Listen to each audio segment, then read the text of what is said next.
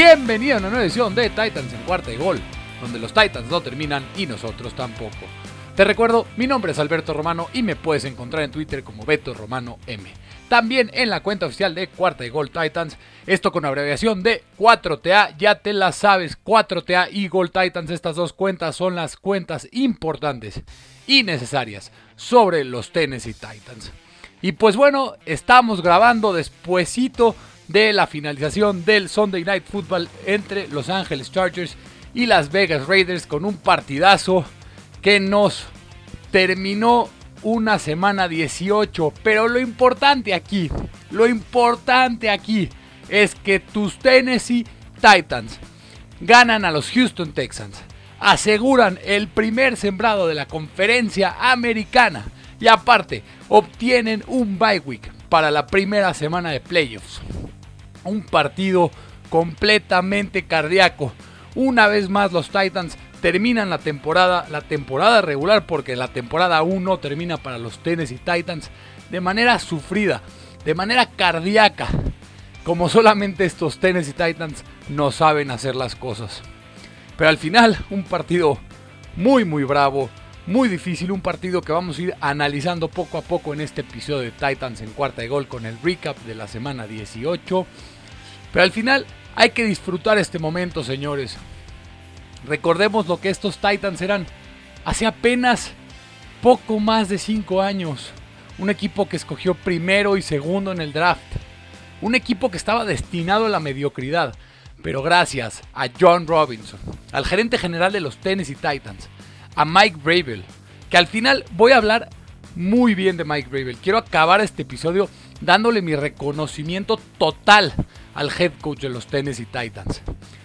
Pero también John Robinson, que si vemos el draft del 2019, es un draft espectacular que da las bases para que este equipo esté en la posición que está hoy. Con selecciones como Jeffrey Simmons, como AJ Brown, como Nate Davis, como David Long, como a Manny Hooker. ¿Qué más puedes pedirle a un gerente general? Y aparte, demuestra que es uno de los cinco mejores gerentes generales en toda la NFL, con una gestión magistral del equipo, en el equipo que rompe récords en toda la historia de la NFL con mayor cantidad de jugadores lesionados en una temporada, con 93 jugadores, destrozando el récord aniquilando el récord de más jugadores utilizados en una misma temporada para un mismo equipo. Esta victoria hay que disfrutarla. Este trayecto que se viene hay que disfrutarlo y hay que esperarlo con ansias porque este equipo es especial. Se los llevo diciendo desde antes de la pretemporada, desde antes del draft. Este equipo es un candidato serio al supertazón y lo vuelve a demostrar. Y esta semana de descanso, cuando regrese el rey, cuando regrese el unicornio, cuando regrese el tractorcito, va a ser una locura lo que va a ser Nashville. Y recordemos, los playoffs en la conferencia americana tienen que pasar por Nashville, Tennessee, con los Tennessee Titans como locales. Esta es una semana que hay que disfrutar. Los Titans no ganaban el sembrado número uno de la conferencia americana desde 2008. Desde 2008 los Titans no ganaban el primer sembrado. Hay que estar felices y muy contentos de ser aficionado de los Tennessee Titans. Y pues bueno, vamos a darle ahora sí a lo que venimos, al partido de la semana 18. Así que sin más preámbulos. ¡Vámonos!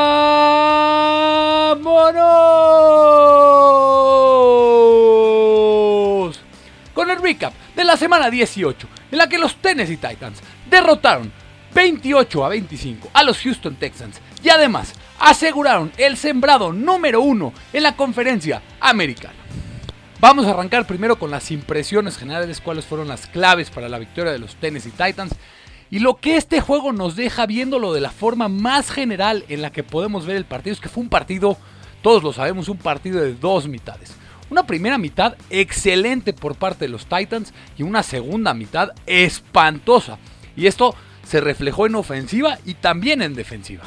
En ofensiva me gustó mucho que pudieran armar drives largos y también pudieron superar varias posiciones de campo muy difíciles para sumar puntos. Los Titans tuvieron drives de touchdown de 94, 85 y 75 yardas. La ofensiva de los Titans comenzó lenta, pero se calentó en el segundo cuarto y luego volvió a tener problemas en la segunda mitad. Otra vez te digo, una historia de dos mitades. Ryan Tannehill estuvo en llamas en la primera mitad y aunque las cosas se desaceleraron, se desaceleraron en la segunda mitad, eh, se puso la ofensiva al hombro y cuando más lo necesitaba, ya que el ataque terrestre también estaba teniendo problemas y no hizo mucho durante los últimos dos cuartos. El ataque terrestre no fue bueno, la verdad. Promedió solamente 3.9 yardas por acarreo en contra de la peor defensiva terrestre en toda la NFL, pero aún así se logró conseguir 124 yardas terrestres. Lo más positivo para mí en ofensiva en todo el partido fue que Ryan Tannehill y Julio Jones parecían estar en la misma página. Y esto de muy buena manera. Sí, claro. Ryan Tannehill falló a Julio en múltiples ocasiones, pero las 58 yardas de Julio Jones fueron la tercera mayor cantidad que ha logrado en esta temporada en algún juego. Y también anotó su primer touchdown para los Tennessee Titans. También Julio Jones pudo haber tenido otra anotación larga, pero Ryan Tannehill desgraciadamente lo voló un poco. El partido de mí fue espectacular. Creo que es el mejor partido que ha tenido Ryan Tannehill en toda la temporada. Y la jugada. La jugada que hizo en el último cuarto fue quizá la jugada más espectacular e importante de todo el juego. Con los Titans con una ventaja de 21 a 18, Tannehill de alguna manera, de alguna manera espectacular al más estilo Houdini, logró escapar una captura. Se escapó en una jugada ridícula y encontró muy bien a Nick Westbrook y Kine para 36 yardas y un primer down. Los Titans anotarían más tarde en esta serie y esto es una jugada trascendental en el partido. Después de ser dominantes en la primera mitad, la defensiva de los Titans permitió 25 puntos en los últimos dos cuartos e hizo que Davis Mills parecía una estrella. Otra vez la misma historia. Una historia de dos mitades. Una muy buena mitad en la primera mitad y una muy mala segunda mitad. El principal target de Davis Mills fue Dani Amendola, que destrozó a la secundaria de los Titans con 7 recepciones para 113 yardas y 2 anotaciones. Y esto especialmente en contra de Elijah Molden, quien hizo una muy mala segunda mitad. La defensiva de Tennessee aún logró mantener a Houston para 4 de 11 en terceras oportunidades, mientras que la ofensiva de los Titans estuvo 8 de 13. Ninguno de los dos equipos entregó el balón. El pass rush ejerció una presión sólida sobre Davis Mills en la primera mitad, pero y ahí logró dos capturas, pero en la carrera de pases en la segunda mitad fue casi inexistente. La estadística que para mí es la que dictaminó la victoria para los Titans fue la efectividad en zona roja. Los Titans estuvieron 4 de 4 en zona roja y Houston estuvo 1 de 2. Creo que ahí fue esta estadística, la zona roja, donde los Titans pudieron ganar este partido en contra de los Houston Texans. Los equipos especiales, la verdad, estuvieron desastrosos. Randy Bullock falló su único intento de gol de campo que llegó desde 42 yardas. Los Titans también estuvieron muy descuidados en equipos especiales con múltiples penalties. Chester Rogers casi nos provoca un infarto en un despeje soltado que se logró recuperar. Y además, como te digo, el field goal fallado por parte de Fat Randy. La unidad de equipos especiales de Tennessee permitió una gran devolución aparte a los Texans, pero fue anulada por un penalti de los Texans. Muy mal partido de los equipos especiales, pero te digo, este equipo tuvo un partido de dos mitades. Una primera mitad que parecía dominante, que iban a irse tranquilos. Y se, desinfló el equipo para la segunda mitad y a mí eso no me gustó para nada. Creo que a nadie le gustó. Que los Texans puedan verse como un equipo competente y que Davis Mills, un novato que la verdad ha jugado bastante bien para lo que se esperaba de él en esta temporada, pueda recuperar a su equipo y pueda poner al sembrado número uno de la conferencia americana. Sí, vuelvo a repetirlo, lo voy a decir muchas veces porque estos Titans son el sembrado número uno de la conferencia americana. Pueda poner en apuros a los Titans Davis Mills, eso a mí no me dejó nada contento. Pero al final, una victoria sufrida, pero importante y necesaria para amarrar el primer lugar de la conferencia americana y darle al Rey una semana más de descanso para que ahora sí la NFL se agarre, porque este equipo le puede ganar a cualquier y estábamos discutiendo hoy en Twitter un poquito, no discutiendo, platicando, quiénes quisieran que sean los rivales a enfrentar en la ronda divisional. Y yo digo que nos pongan al que quieran, que pongan a los Titans a enfrentarse a cualquier equipo. Creo que este equipo le puede ganar a todos, a los Chiefs, a los Bengals, a los Bills, a los Patriots, a, los Raiders.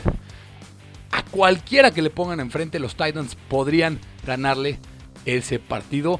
Y más cuando están recuperando jugadores, con dos semanas de descanso y con Mike Gravel, con un récord de 8 y 0 después de tener 10 días de descanso en la ronda divisional, Mike Bravel debe de continuar su racha ganadora con 10 días o más de descanso y así asegurar el primer juego de conferencia americana, de final de conferencia americana en la historia de Nashville, Tennessee.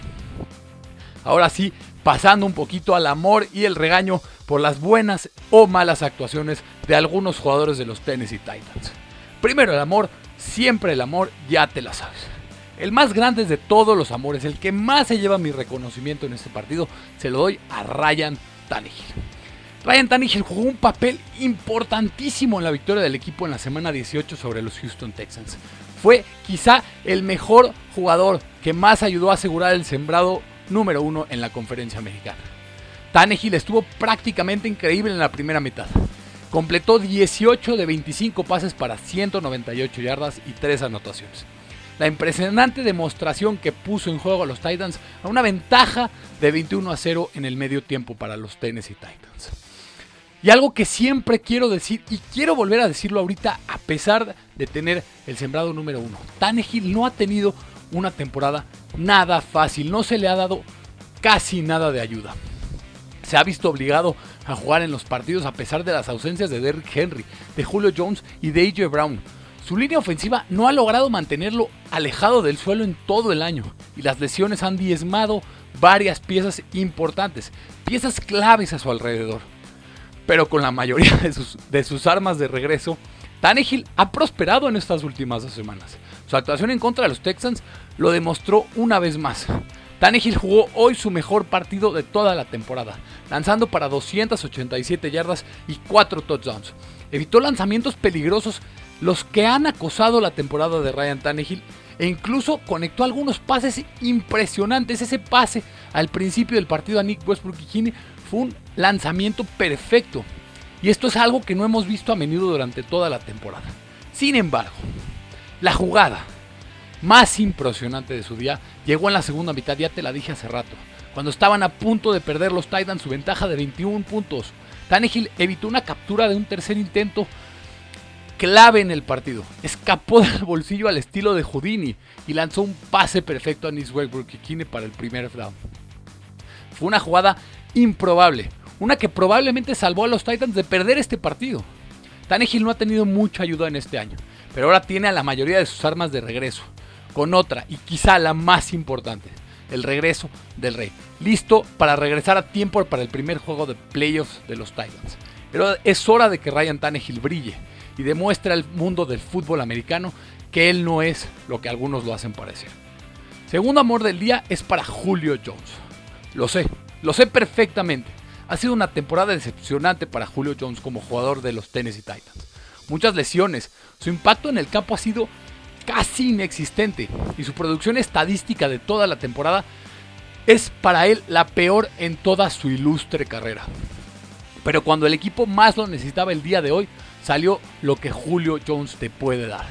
Jones terminó con 5 recepciones para 68 yardas y un touchdown. El primer touchdown que anota como miembro de los Titans. Pero lo más importante es que se involucró temprano y con frecuencia en el ataque de los Titans. Cuando Jones no ha jugado bien esta temporada es porque se lesionó o no encontró la manera de contribuir al principio de los partidos. Parte de lo segundo ha ocurrido porque ha tenido problemas para encontrar una conexión decente y consistente con Ryan Tannehill. Pero ese no fue el caso hoy, ya que Tannehill voluntariamente buscó lanzarle la pelota temprano y eso es muy importante. Si Jones se mantiene saludable y los Titans pueden encontrar formas de darle el balón temprano, algo que tienen que hacer si quieren extender su ruta en los playoffs, si quieren hacer una larga carrera en estos playoffs. Entonces el trade por Julio Jones no va a parecer tan malo que digamos. Vuelvo a repetirlo. Si tienes un Lamborghini, no lo usas entre semana, lo guardas para los fines de semana. Esperemos que ese sea el caso. Nick Westbrook y Anthony Firkser también se llevan mi amor. Westbrook y lideró a todos los receptores de pases de los Titans con 78 yardas y además un touchdown. La recepción de 36 yardas de Nick Westbrook y después de la locura de jugada de Ryan Tannehill en el último cuarto también es una de las jugadas más importantes del partido. El ex undrafted free agent es muy bueno en equipos especiales y también es muy bueno como bloqueador, pero ha mejorado como receptor de pases esta temporada con todas las lesiones que en el cuerpo de receptores ha habido. Anthony Firksel, al igual que Julio Jones, ha, tenido una campaña decepcionante para él. Y es que muchos esperaban que tuvieran una gran temporada en 2021. Sin embargo, Firksel ha logrado capturas muy importantes en las últimas dos semanas y lo hizo nuevamente en contra de los Texans. Su mayor atrapada llegó en el último cuarto en el último touchdown de los Titans, con los Titans arriba 21 a 18, enfrentando una tercera y 5. Tannehill encontró a Firkser para 24 yardas y un primer down, que fue clave para la anotación ese pase. Firkser terminó el día con 4 recepciones para 56 yardas y además un touchdown. La producción de yardas fue la máxima que ha tenido en un juego esta temporada y ahora tiene un touchdown en cada uno de sus últimos dos juegos. Esperemos que siga así Anthony Firkser para los playoffs. Dionta Foreman también se lleva mi amor y no sabes el gusto que me dio que pueda tener su partido de venganza ante su ex equipo. Foreman comenzó su carrera con los Texans en 2017, pero fue cortado por el equipo a mediados de la temporada de 2018. Pero hoy, Dionta Foreman tuvo la oportunidad de demostrar quién es, mientras mantenía el asiento caliente para el sembrado número uno de la AFC mientras regresa el unicornio.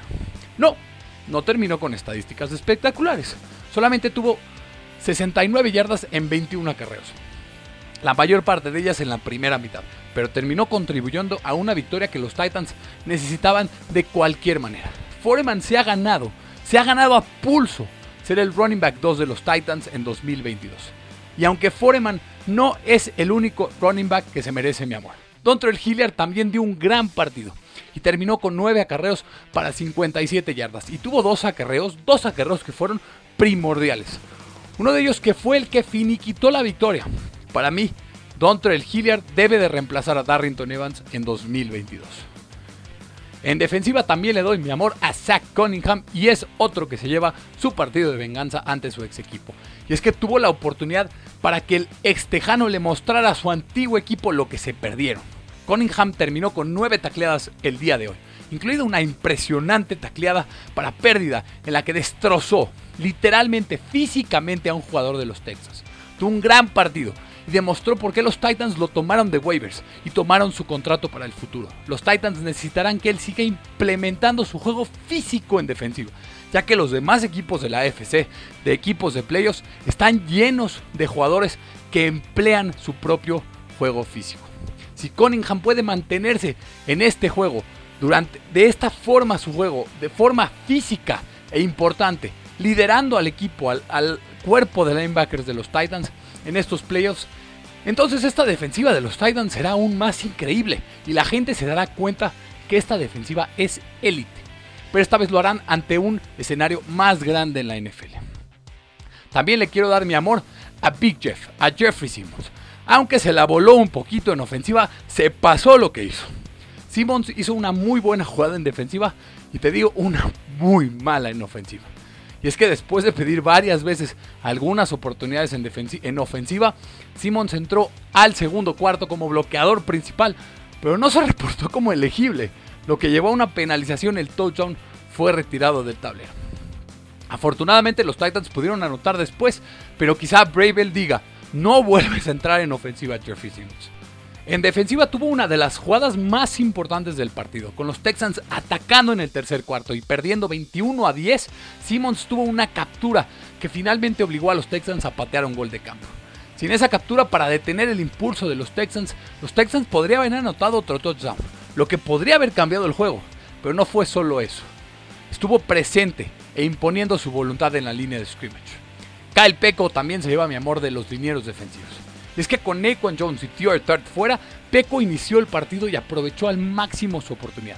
Y esto como lo ha hecho desde que fue incluido al equipo de los Titans. Kyle Peko anotó un par de tacleadas, ambas para pérdida, y también tuvo una de las dos capturas de los Titans. Con él, con él, con Peco, con Kyle Peco jugando de buena manera, esta línea defensiva es todavía más potente y está llena de talento. Ahora vamos a la parte fea, a las malas actuaciones, a los regaños de la semana 18. El primero y el más grande fue el desempeño para el equipo en la segunda mitad. Es que con una ventaja de 21 puntos en el medio tiempo y un juego de terrestre que estaba produciendo yardas, parecía que los Titans iban a lograr una victoria fácil. Pero luego sucedió lo que todos sabemos. Una mitad que hizo que los fanáticos de los Titans sudaran la gota gorda. Ofensivamente los Titans no consiguieron un primer down en la primera mitad hasta los 10 minutos del último cuarto. Defensivamente, Davis Mills y Damian Amendola estaban destrozando a la secundaria de los Titans. Sí, Davis Mills y Danny Amendola. Al final no costó el juego, el juego no se perdió. Pero esta mitad ante un equipo más bueno te va a costar el partido. Al momento hay que celebrar la victoria y además se gana la semana de descanso. Pero para el futuro esto no puede pasar de ninguna manera y en menos en playoffs. El regaño individual más fuerte y que más me cuesta decirlo porque sabes que quiero mucho a este jugador es para el cornerback novato Elijah Molden. Molden le dio la vuelta a una temporada de novato de manera impresionante después de empezar muy mal el año. Y esto lo demostró pareciendo que puede ser un nickel cornerback confiable e incluso puede ser una opción de safety en paquetes defensivos específicos. Pero hoy, vaya que se le recordó una vez más porque las temporadas de novatos están llenas de altibajos. Elijah Molden se enfrentó a Dani Amendola durante la mayor parte del juego y Amendola lo hizo añicos. Dani Amendola terminó con 113 yardas y un touchdown en 7 recepciones, haciéndonos pensar que era el Dani Amendola de los Patriots desde el slot. Amendola destruyó a Molden en muchas ocasiones y le recordó que aún es un novato. Estoy seguro que Molden se recuperará y esto tiene que empezar en dos semanas. Y así terminamos con el amor y el regaño de la semana 18 para las buenas o malas actuaciones de los Titans. Si quieres discutir alguna que me haya fallado, alguna que crees que se me fue mencionar, alguien que crees que estuvo en la parte del amor y no debió de estar ahí, o al revés, házmelo saber en la cuenta oficial de Cuarta y Gold Titans y en mi cuenta personal de arroba Beto Romano M. Ya para finalizar el episodio, quiero hablar un poquito de Mike Gravel. Mike Gravel se lleva todo mi reconocimiento. Los Tennessee Titans, con la victoria en la semana 18 en contra de los Houston Texans, venciendo a tu rival de división, 28 a 25, se ganan en el proceso. El sembrado número uno en la AFC. Y esto debería de convertir automáticamente al head coach Mike Gravel en el head coach del año en la NFL. Y esto ni siquiera debería de ser una conversación. Cuando consideras que los Titans han tenido que superar esta temporada y además cómo la terminaron. No hay para mí otra respuesta correcta para el premio del head coach del año que no sea Mike Bravel, quien hizo el mejor trabajo que cualquier entrenador en toda la NFL en 2021.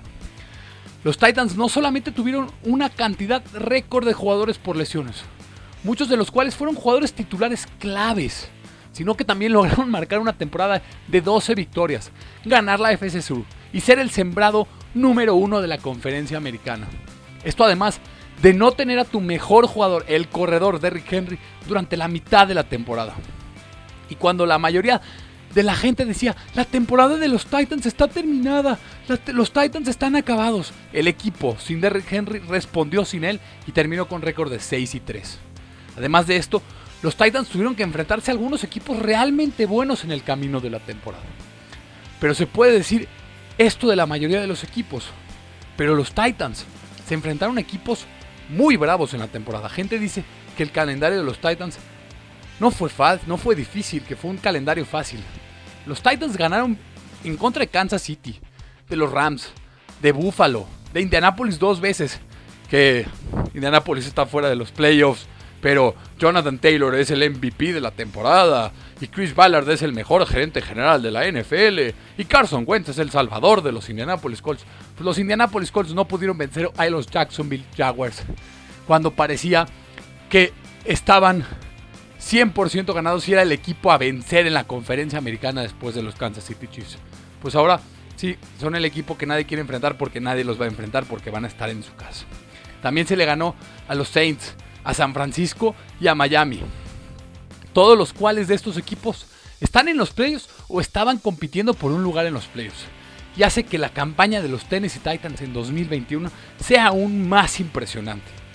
Ahora, esto no lo digo para menospreciar alguno de los otros buenos trabajos que los entrenadores de jefe han hecho en la liga este año. Pero Bravel simplemente dio cátedra de lo que es ser un head coach en la NFL. Y está un paso por encima del resto. Y tiene que ser el entrenador del año de la NFL para 2021 sin lugar a dudas. Mike Bravel es el head coach que este equipo que necesita y hay que agradecer que lo sea. Así terminamos un episodio más de Titans en cuarta y gol. Y señores, te lo vuelvo a repetir, te vuelvo a decir. Emocionate, alégrate, ilusionate. Porque este equipo necesita dos victorias para llegar al Super Tazón. Y necesita tres victorias para ganar el Super Tazón. Y si ganan dos victorias en casa, con un Derrick Henry descansado, con AJ Brown de regreso, con Julio Jones que parece que está sano, con la línea que está mejorando cada semana, este equipo le puede ganar al que le pongas enfrente. Este equipo es especial. Este equipo es un candidato serio al supertazón. Créetela, te lo digo otra vez, te lo he dicho toda la temporada. Créetela. Porque este equipo puede ganar el Vince Lombardi en el supertazón. Así, te digo, terminamos un episodio más de Titans en cuarta y gol. Sé que estoy emocionado, sé que parece que estoy gritando, pero de verdad estoy muy muy contento y estoy muy feliz de que este equipo haya salido airoso cuando más se le pensaba y cuando nos ha permitido establecer relaciones tan bonitas hablando de algo que tanto nos apasiona, que son los Titans, y aparte respondiendo con victorias y quizá siendo un equipo que podría ganar el Super Bowl. Creo que puede ser este año el especial. Este creo que es el año. Lo digo de verdad, los Titans tienen serias posibilidades de ganar el Super Bowl. Muchas, muchas gracias por escucharme. Te recuerdo, mi nombre es Alberto Romano. Si te podría pedir un favor gigantesco, dale suscribir, dale compartir, dale descargar este podcast en tu plataforma preferida. Sígueme en Twitter como Beto Romano M y en la cuenta oficial de Cuarta y Gol Titans. Esto con una abreviación de 4TA. Ya te la sabes. Te vuelvo a recordar, mi nombre es Alberto Romano porque los Titans no terminan y nosotros tampoco. Cuarta y Gol.